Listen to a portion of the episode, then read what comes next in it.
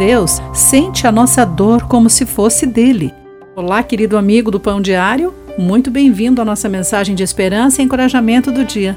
Hoje vou ler o texto de Jeff Olson com o título Sobrevivendo ao Insuportável. No site The Experience Project, as pessoas compartilhavam experiências dolorosas. Lendo suas histórias, percebi como nosso coração anseia que alguém veja e compreenda a nossa dor. A história da jovem criada Agar revela como a dádiva da compreensão pode gerar vida. Essa escrava foi provavelmente dada a Abraão pelo faraó do Egito conforme a leitura de Gênesis capítulo 12, versículo 16. Sarai, a esposa de Abraão, percebeu que não poderia engravidar e aconselhou o marido a ter um filho com Agar, uma prática perturbadora, mas familiar na época. Entretanto, quando a escrava engravidou, aumentaram as tensões até Agar fugir para o deserto a fim de escapar do abuso de Sarai.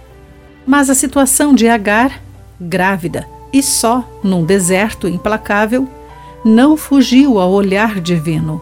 Após ser encorajada por um mensageiro celestial, Agar disse: Tu és o Deus que me vê. A escrava louvou a Deus que vê mais do que os simples fatos. O mesmo Deus revelado em Jesus, que ao ver as multidões teve compaixão delas pois estavam confusas e desamparadas, de acordo com Mateus 9,36. Agar descobriu o Deus que a compreendia. Aquele que viu e compreendeu a dor daquela escrava também vê a nossa dor. Contar com a empatia celestial pode ajudar um insuportável a se tornar um pouco mais suportável. Querido amigo, de que maneira você se tranquiliza em saber que Deus compreende os desafios que você enfrenta? Como ser um canal de sua empatia e compaixão? Pense sobre isso.